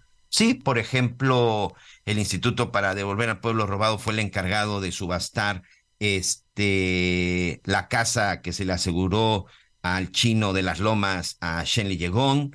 Este se ha encargado de, de, de vender, de subastar las joyas, las propiedades, los vehículos que les aseguran a los narcotraficantes, que le quitan a políticos corruptos, que al final de repente no queda muy claro si esto, si, si esto sucede, en dónde se queda el dinero, quién se lo entrega, si sí se lo venden, que bueno, esa es otra cosa que ya después estaremos platicando. Pero este instituto, que insisto, se encarga de administrar toda esa parte de estos dineros, de estos recursos que son asegurados, pues resulta que el señor José Ángeles Azures Galicia renunció porque está bajo investigación, porque a los 70 empleados que tenía a su cargo les pedía el 30% de su salario a cambio para dejarlos trabajar en el gobierno. El 30%, por ejemplo, si había una persona que ganaba 10 mil pesos mensuales, bueno, pues esta persona tenía que entregarle tres mil pesos mensuales de este sueldo a este funcionario, José Ángel Ansúrez Galicia. 70 personas tenía a su cargo. Y todo esto se da a conocer y sobre todo aquí lo sorprendente es que para unas cosas los medios son falsos, son mentirosos, pero para otras cosas sí lo hacen válido. Son, insisto, es un poco de incongruencia. Y todo esto sucede porque Carlos Loret de Mola, a través de su columna y sobre todo de, de, su, de sus redes sociales, pues dio a conocer esta denuncia, ¿no? A él le llegó la denuncia de 15 trabajadores del Instituto para devolver al pueblo lo robado, en donde decían, pues que su jefe, el señor Ansúrez, pues les cobraba nada más el 30% de su sueldo, amigos. O sea, imagínense, vamos a suponer que los 30 funcionarios, que los 70 funcionarios, vamos a irnos nada más con la cantidad de 10 mil pesos mensuales. Si estos 70 empleados que tenía el señor Ansúrez Galicia efectivamente solo ganaban 10 mil pesos mensuales y le tenían que entregar el 30%, es decir, 3 mil pesos cada uno, ¿de cuánto dinero estamos hablando ya en este momento? De más de 200 mil pesos mensuales. De más de 200 mil pesos. Y insisto, ¿eh? Y estoy poniéndome con una cantidad pequeña. Por supuesto que estos 70 empleados no ganaban 10 mil. O sea, pero suponiendo en eso, Imagínense la cantidad de dinero que se estuvo metiendo este personaje. Bueno, pues ya renunció, ya lo está dando a conocer a través de un comunicado que después de esa denuncia y de esta nota periodística han recibido la renuncia de José Ángel Ansúrez Galicia, le han pedido la denuncia para que las autoridades comiencen a investigar. Vamos a seguir también muy, muy, muy de cerca y sobre todo saber quién lo está investigando, saber si tuvo que, porque no vayan a salir, que necesita presentar una denuncia ante la fiscalía para que esto, para que esto proceda. Pero bueno, incongruente, sorprendente. Si lo de Segalmex le sorprende que se estuvieron robando y desviando el dinero para la gente más pobre, para la gente más necesitada de este país. Ahora imagínense en el Instituto para devolver el pueblo lo robado, pues este personaje estuvo cobrándoles un moche a sus empleados. Ahora, la gran pregunta es si este instituto pues le va a quitar todo lo que se llevó y sobre todo lo que le estuvo, lo que le estuvo pues ordeñando a sus empleados. Pues ahí está parte de lo que está generándose en las últimas, en las últimas horas. Bueno, vamos a platicar rápidamente con uno de nuestros, este, uno de nuestros amigos, el presidente de la Alianza Nacional de Pequeños Comerciantes, con Cuauhtémoc Rivera. Platicábamos al inicio, Cuauhtémoc, este, la importancia que tienen las mascotas, la importancia que tienen eh, estos animalitos en casa, en donde ya para muchos se han convertido en una parte fundamental, en acompañantes, o incluso hasta el término, término perrijos. Pero vaya el incremento que se ha estado presentando. O sea, se ha incrementado todo, y perdón por la comparación, pero con el incremento de pronto que vemos con los asuntos de la canasta básica y también ahora estos incrementos que se están dando en los alimentos. ¿Cómo estás? Me da mucho gusto saludarte y bienvenido a las noticias con Javier Alatorre. Y me da mucho gusto saludarte a ti, Miguel Aquino, y, este, a tu audiencia. Y bien lo dices, este, la historia del tema de las mascotas es pasar de la condición silvestre a la condición doméstica y ahora en estos últimos tiempos hemos pasado un proceso de humanización de las mascotas. El ser humano se ha refugiado en ellas al encontrarse este, hackeado de poder tener la capacidad de construir un proyecto personal de vida de largo plazo por la falta de oportunidades laborales bien remuneradas. Y estamos. Muchos trabajos son eventuales ahora. Eh, las generaciones actuales y no tan actuales ahora se enfrentan con, con trabajos este, que no son seguros, con muy, por muy mala paga. Y entonces deciden no establecer un compromiso, no porque no lo quieran, porque no lo pueden, y se refugian en las mascotas. Y ahora con lo de COVID, este, pues con el aislamiento y con el quédate en casa y la distancia, la zona distancia, pues con más ganas, mucha gente pues encontró las mascotas con quien este, acompañarse, con quien hacer sentir eh, sus emociones y que se las, las mascotas también lo transmiten. Eh, paseaban con los perros, eh, les ponen vestimenta, vestido, juguetes, les llevan con la atención médica y todo. Y bueno, y alimento que es fundamental. ¿Qué pasó con los alimentos? Como bien lo señalaste, se ha encarecido de una manera muy impresionante. El perro es la mascota más popular del país. Te cuento, en el país hay 80 millones de mascotas, no te idea, 80 millones de mascotas. Siete de cada diez hogares del país tienen al menos una mascota, donde no más. Y la mascota más popular, la más ocurrida, es el perro. El perro, el alimento del perro se encareció en 19.12. Para fines prácticos y de rondeo, un 20% se ha encarecido el alimento de los perros. Y el de los gatos, que es la segunda mascota en, preferencia, se ha encarecido un 16.33. Esto quiere decir un 17% más menos. Y esto ha llevado a que mucha gente que tiene mascotas haya tenido que empezar a darles alimentos a granel. El problema del alimento a granel de la mascota es que no queda clara su caducidad. Pierde propiedades, adquiere bacterias, hongos. Y los animalitos los resienten, los resienten. Todos mundo se empiezan a enfermar más. Y bueno, pues esa, economía no es muy rentable. Otros más salen del área de, granel y, se regresan a aquellos tiempos donde a las mascotas les daban, eh, al inicio de su eh, domesticación se les daba la sobra de los alimentos del hogar. Pues todavía ahí también encuentran una baja muy importante en la calidad de vida que llevan las mascotas hasta antes de esta inflación. Y bueno, esto ha hecho el tercer escenario de otros tantos de los eh, hogares mexicanos que ya no pueden con este costo de alimentos, opten por incluso donar la mascota, o sea, renunciar a ella. En esto se encuentran dos de los siete hogares que tienen mascotas. Dos están en, cualquiera de estos tres momentos. Fíjate que bueno, aquí en casa tenemos, teníamos tres, lamentablemente tuvimos que, tuvimos que despedirnos de uno el año pasado, este Cafú, teníamos un bulldog que 15 años, pero bueno, lamentablemente ya por la edad tuvo ahí un padecimiento. Porque, y te comento todo esto porque al final estos animalitos se convierten, como tú bien dices, en una parte importante de la familia. Y entonces estamos muy cercanos con estos de pronto para donar alimentos, para de pronto para, ah, para tratar de ayudar, porque mucha gente, debido a estos incrementos, y no es exageración, amigos, ¿eh? debido a los incrementos, otra de las cosas que hace Cuauhtémoc es deja la mascota en la calle, la abandona. y esto evidentemente también genera otro problema. Hoy yo conozco muchos lugares en donde, insisto, de pronto ahí apoyamos con un poco de alimentos, se han estado llegando cada vez más, más, más, más perros y gatos que no son callejeros, que no son perros que estuvieran en la calle, son perros que estuvieron en una casa y que están siendo abandonados. Y una de las cosas por las cuales ha estado sucediendo esto es porque ya no tienen para el alimento o debido también al incremento de los costos de vivienda, que ese es otro tema, se están yendo a lugares más pequeños y no tienen para que la mascota continúe con ellos. Bien lo dice, fíjate cómo por eso nosotros nos atrevimos a titular que la inflación le da un maltrato a, las, a, los, a las mascotas. Ya ves que hay una campaña de muchas organizaciones civiles que luchan contra el maltrato animal. Bueno, pues la inflación está maltratando a las mascotas porque todo este esta crisis económica que es el consumo social ah, también así este segmento del consumo, porque el consumo de el consumo que hacen las familias para llevar alimento a las mascotas es un consumo esencial por lo que has dicho. Las mascotas parte de tu es parte de tu despensa y canasta básica a veces, ¿eh? Exacto, exacto, exactamente. Porque ya la mascota forma parte de tu familia.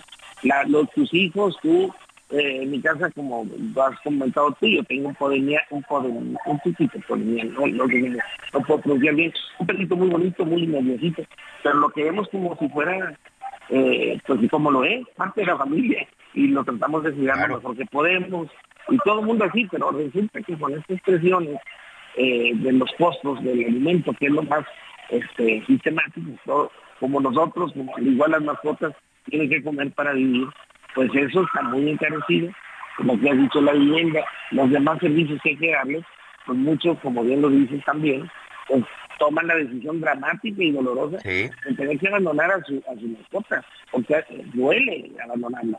Perderlas duele, abandonarlas duele igual o más, pero pues no hay cómo mantenerla en casa. Y esto es lo que está pasando con el mundo de las mascotas.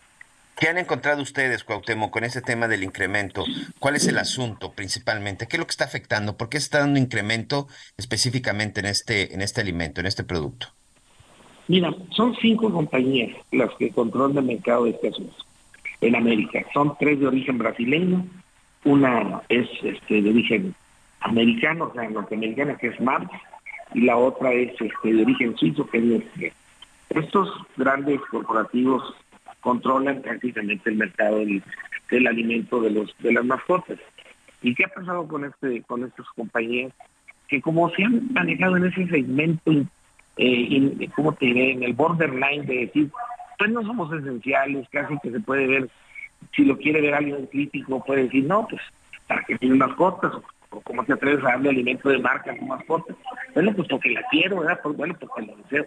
Bueno, estas compañías han encontrado en este callejón como que una vía libre para ir incrementando eh, soterradamente y paulatinamente en una, en una gradual constante el incremento de los alimentos. Realmente esto tiene que ver con, pues, con márgenes de utilidad, o sea, no hay más.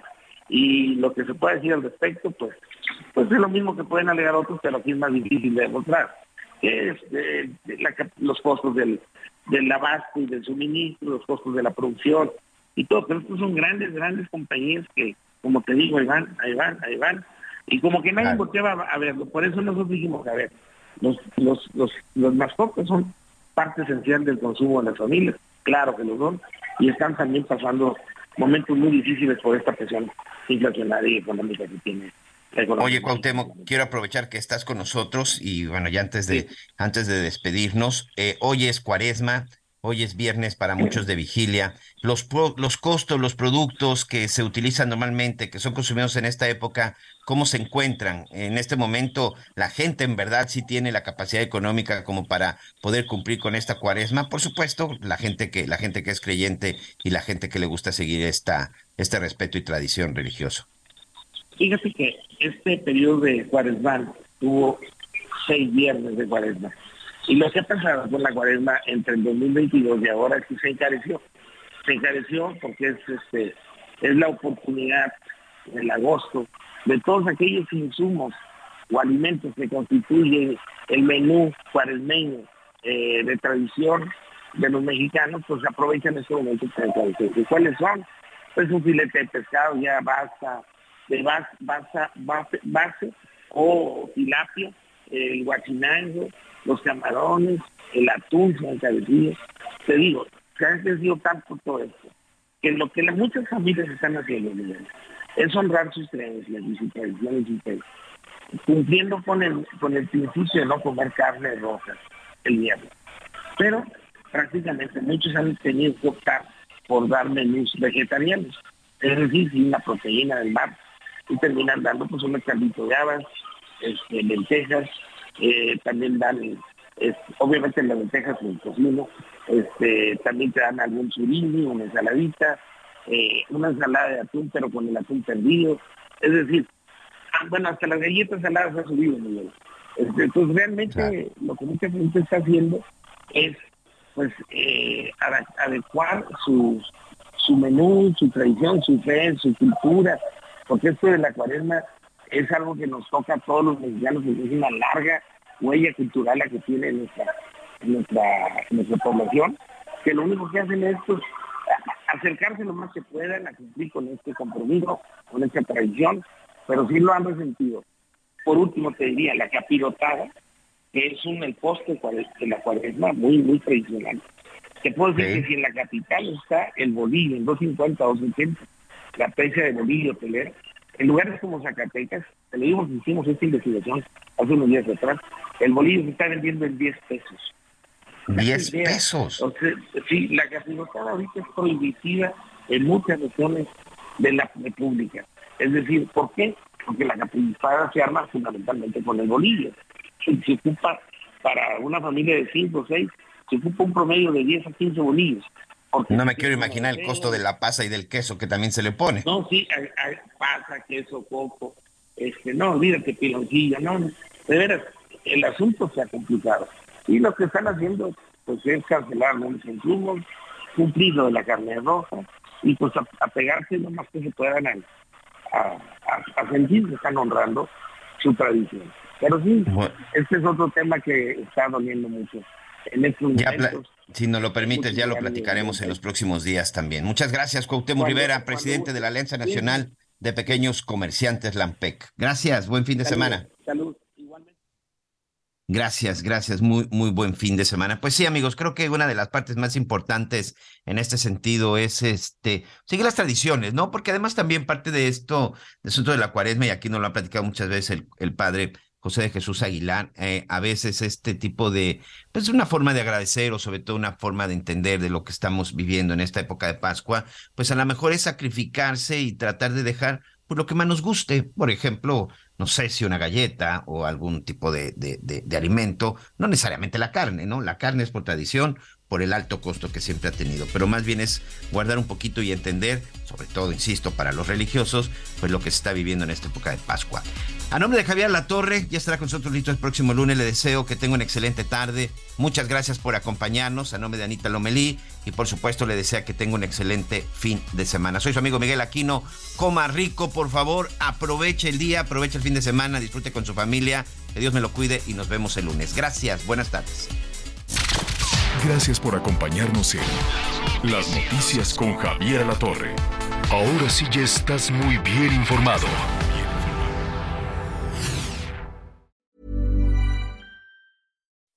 When you make decisions for your company, you look for the no-brainers. If you have a lot of mailing to do, stamps.com is the ultimate no-brainer. Use the Stamps.com mobile app to mail everything you need to keep your business running with up to 89% off USPS and UPS. Make the same no brainer decision as over 1 million other businesses with Stamps.com. Use code PROGRAM for a special offer. That's Stamps.com code PROGRAM.